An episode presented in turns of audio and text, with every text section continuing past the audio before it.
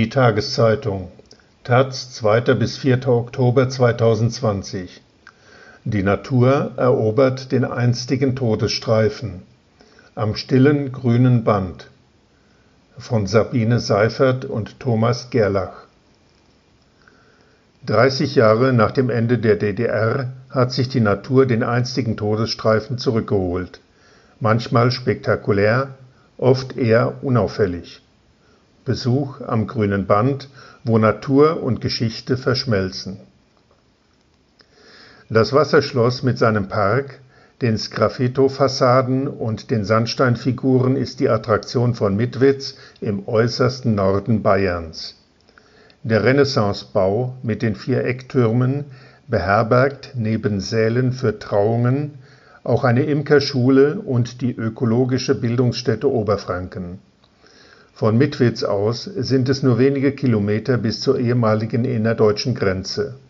Deswegen ist das Schloss ein guter Ausgangspunkt für Wanderungen zum Grünen Band, dem knapp 1400 Kilometer langen Biotopverbund auf dem alten DDR-Grenzstreifen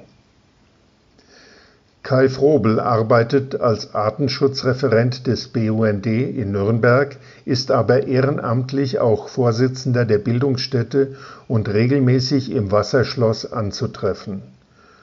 Frobel gilt als der Erfinder des Grünen Bandes.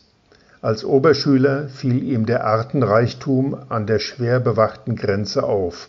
Fortan dokumentierte er die Lebensräume von Braunkehlchen, Eisvogel, Goldammer und anderen bedrohten Arten. Diese Arbeiten, Arbeiten bildeten nach 1989 die Grundlage für die Idee, den ehemaligen Todesstreifen in einen Naturschutzverbund umzuwandeln.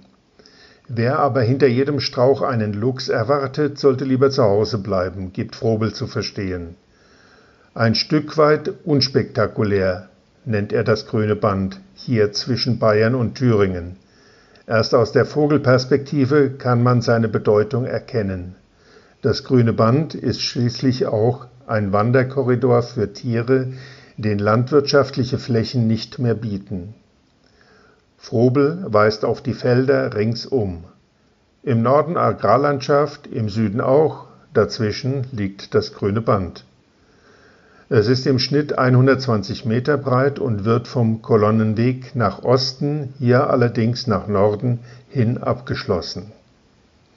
Den Kolonnenweg hat die DDR anlegen lassen, um jeden Punkt an der Grenze möglichst schnell zu erreichen. Die Betonspur, auf der Frobel entlang führt, könnte auch ein gewöhnlicher Feldweg sein. Hier ist das grüne Band, eine Art langgestreckte Streuobstwiese, unter einem Apfelbaum haben Kühe Schutz vor der Sonne gesucht. Unentwegt lassen sie ihre Kiefer kreisen. Vertragslandwirte bewirtschaften das grüne Band. Die Wahrscheinlichkeit, dass man Schafen oder Rindern begegnet, ist deutlich größer als die Hoffnung, auf Dachse oder gar Wildkatzen zu treffen. Überhaupt sind die Attraktionen des Grünen Bandes eher unscheinbarer Natur. Man sollte Geduld mitbringen und vielleicht ein paar Vorkenntnisse, um Arnika, Trollblume und Orchidee zu erkennen. Ein Feldstecher leistet gute Dienste bei Tierbeobachtungen.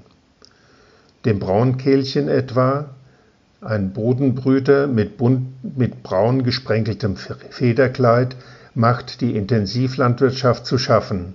Es ist im Sommer Stammgast im Grünen Band. Es gehört zu den 1200 Tier- und Pflanzenarten, die auf der roten Liste stehen und im Grünen Band leben. Kai Fröbel überraschte in den 70er Jahren die Vielzahl der Braunkehlchen. Etwa 100 Meter grünes Band reichten einem Brutpaar als Lebensraum aus, erzählt er. Der Vogel, ein Verwandter des Rotkehlchens, ist heute so etwas wie das Erkennungstier des Grünen Bandes. Nur wenige Kilometer weiter östlich, der Kolonnenweg ist hier teilweise asphaltiert, präsentiert sich das Grüne Band dann doch spektakulär. Hinter einem Wald aus Springkraut und kanadischer Goldrute, beides invasive Pflanzenarten, wie Frobel betont, fühlt sich ein typischer Europäer pudelwohl. Er hat die kleine Föritz, die hier auf ihrem Weg nach Süden einst die Grenze passierte, zu einer mächtigen Erlebniswelt ausgebaut. Natürlich lässt sich der europäische Biber auch nicht blicken, obwohl hier eine ganze Familie lebt. Sein Bauwerk ist umso beeindruckender. Ein Staudamm, wo jeder Ast so akkurat und gleichzeitig kunstvoll gepackt wurde, dass man Wasserbauingenieure am Werk glaubt. Der Kolonnenweg ist für Wanderer eine gute Orientierung. Allerdings sollte man sich nicht allein auf ihn verlassen. Immer wieder gibt es Abschnitte, auf denen der Weg bald nach der Grenzöffnung meist von Landwirten einfach weggeräumt wurde. 39 Museen und Gedenkstätten laden entlang des Grünen Bandes zu Besuchen ein. Der Freistaat Thüringen verfügt mit 763 Kilometern über den größten Anteil des ehemaligen innerdeutschen Grenzstreifens, davon verlaufen wiederum 130 Kilometer durch das Eichsfeld-Werratal.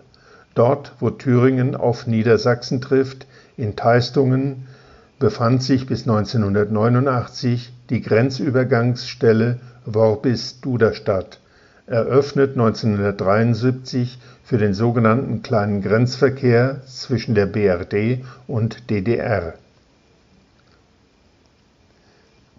Die eigentliche Abfertigungshalle für DDR-BürgerInnen steht nicht mehr, stattdessen befindet sich an dieser Stelle der flachgestreckte Neubau des Grenzlandmuseums. Es zeigt eine neu konzipierte und sehenswerte Ausstellung zur Geschichte der deutschen Teilung und des Alltags im Schatten der Grenze. Das Eichsfeld, eine katholische Enklave mit kleinen Dörfern und schönen Klöstern, war von der Teilung besonders betroffen. Systematisch wurde die in Grenznähe lebende Bevölkerung reduziert und drangsaliert, zweimal gab es große Zwangsumsiedlungsaktionen.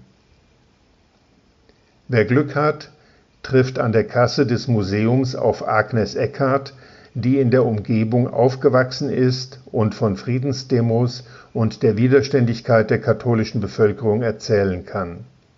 Ihr Dorf lag innerhalb des 500 Meter Schutzstreifens, der Familienalltag war drastisch eingeschränkt. Eckarts Tante war 1961 dabei, als 53 Menschen aus Bösekendorf den, die Flucht in den Westen gelang. Fotos in der Ausstellung dokumentieren die kleine Massenflucht. Das Grenzlandmuseum hat Zeitzeugengespräche und Workshops im Programm. Auf dem Außengelände ist der Aufbau der ehemaligen Grenzsperranlage auf einer Strecke von 300 Metern noch im Original zu besichtigen Sie ist Teil des sechs Kilometer langen Grenzlandwegs, der ganzjährig geöffnet ist. Er führt über den früheren Kolonnenweg mit seinen heute grasüberwachsenen Löchern in den Bodenplatten Richtung Pferdeberg. Der lag schon im Westen, wo es eine Aussichtsplattform des Westdeutschen Grenzinformationsdienstes für neugierige BesucherInnen gab. Kurz vor dem Haletal stößt man am Grenzlandweg auf ein schlichtes Holzkreuz, das an den 1976 bei einem Fluchtversuch erschossenen NVA-Soldaten André Rösler erinnert. Die Wegstrecke lädt eher zum Wandern als zum Radfahren ein.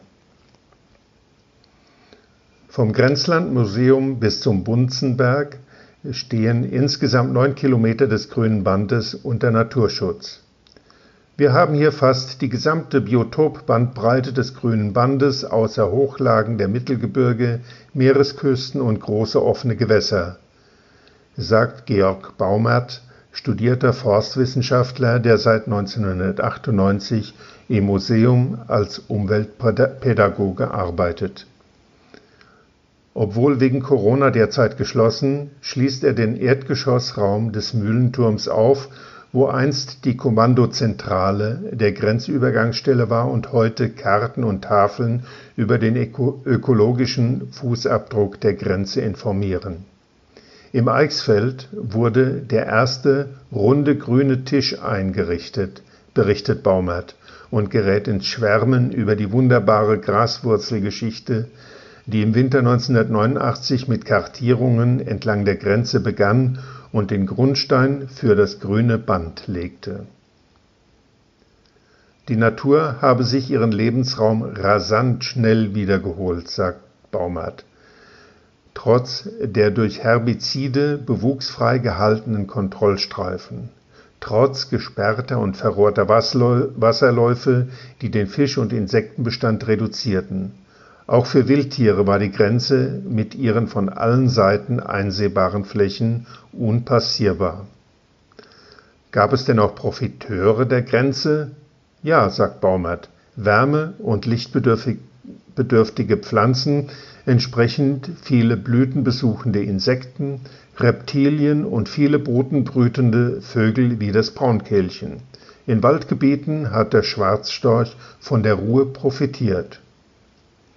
Inzwischen haben Wolf, Luchs und Wildkatze ihre Wanderwege zurückerobert. Sogar der schöne Eisvogel mit seinem langen Schnabel und dem kobaltblauen Deckgefieder lässt sich blicken.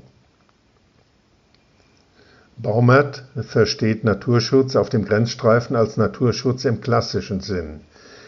Das Obereichsfeld sei kein naturbelassener Raum, sondern eine uralte Kulturlandschaft. Es gehe darum, das Gedächtnis der Landschaft zu pflegen und dazu gehört auch die jüngere Geschichte mit ihren Grenzanlagen. Der Boden enthält Muschelkalk und war damit früher für Haupterwerbslandwirtschaft eher ungünstig. So sind dort viele Dörfer durch die Ansiedlung von Bergleuten für Kali, Kupfer und Salz seit dem Spätmittelalter entstanden. Viele bekamen, damit sie auch blieben, ein kleines Stück Land. Das bewirtschafteten sie als Streuobstwiese, um Obst und Fleisch von Ziegen, Schafen und Gänsen zu bekommen. Viele Streuobstwiesen und kleinere Weideflächen seien nicht, wie in der alten Bundesrepublik, umgewandelt worden, erklärt Baumert, sondern erhalten geblieben, weil Frischobst in der DDR oft knapp war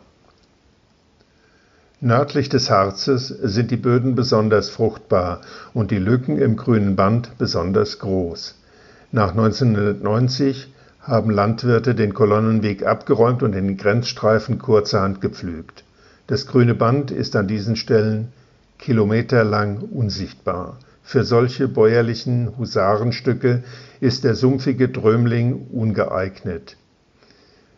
Die Niedermoorlandschaft erstreckt sich bis vor die Tore von Wolfsburg, der weitaus größere Teil allerdings liegt in Sachsen-Anhalt, wo sie seit 2019 Biosphärenreservat ist. Unter Preußenkönig Friedrich II. begann die Trockenlegung des Drömlings, die im gesamten 19. Jahrhundert fortgesetzt wurde Bauern mussten alle 25 Meter Gräben anlegen und den Moorboden ausheben. Über viele Jahre leitete Theodor Hermann Rimpau auf Schloss Kuhnrau die Arbeiten. Vom Schlossturm hat man einen weiten Blick in das Land der tausend Gräben. Außerdem gibt es dort ein kleines Museum, das an Rimpau und die Kultivierung des Drömlings erinnert Gleich hinter dem Schluss, gleich hinter dem Schloss kann man bei Klaus Lessing Fahrräder ausleihen leihen und den Drömling auf stillen Wegen erkunden. Das Gebiet ist kaum bewohnt, nur einzelne Gehöfte, sogenannte Horste, liegen verstreut, heute begehrte Rückzugsorte für zivilisationsmüde Großstädter mit seinen endlosen Erlenreihen erinnert der Drömling an den Spreewald, nur dass die Fließe viel zu klein sind für Kähne und Kanus. Die Flüsse Aller und Ohre entwässern das Gebiet. Die Landschaft um die Ohre, einst Grenzfluss zwischen DDR und Bundesrepublik, hat sich in den vergangenen 30 Jahren hier zu einem wahren Urwald zurückgebildet der Drömling ist seit der Urbarmachung zwar eine Kulturlandschaft, aber selbst Ortsansässige gestehen, dass sie in diesem Geflecht aus Gräben, Wiesen und Erlenbruch gelegentlich die Orientierung verlieren. Außerdem ist hier das grüne Band an vielen Stellen nicht befahrbar. Wanderer und Radfahrer sind auf Alternativrouten angewiesen.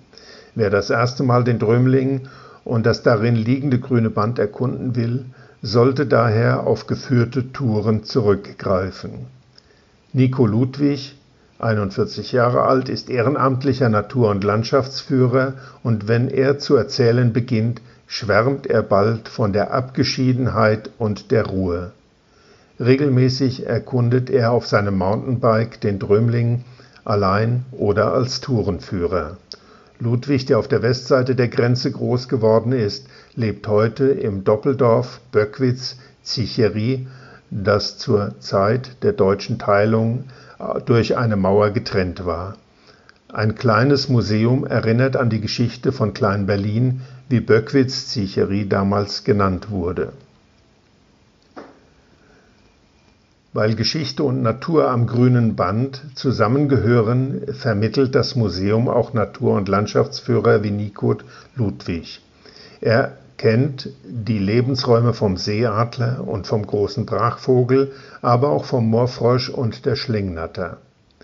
Besonders beeindruckt ist Ludwig vom Giebelmoor auf niedersächsischer Seite, für ihn ein im Herbst und Winter geradezu mystischer Ort.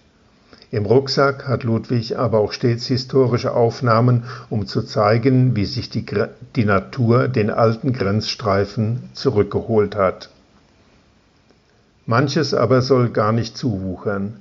Unweit von Böckwitz-Zicheri dokumentiert ein Grenzlehrpfad mit Stacheldraht, Streckmetallzaun und Beobachtungsturm die verschiedenen Phasen der Grenzbefestigung im Doppeldorf.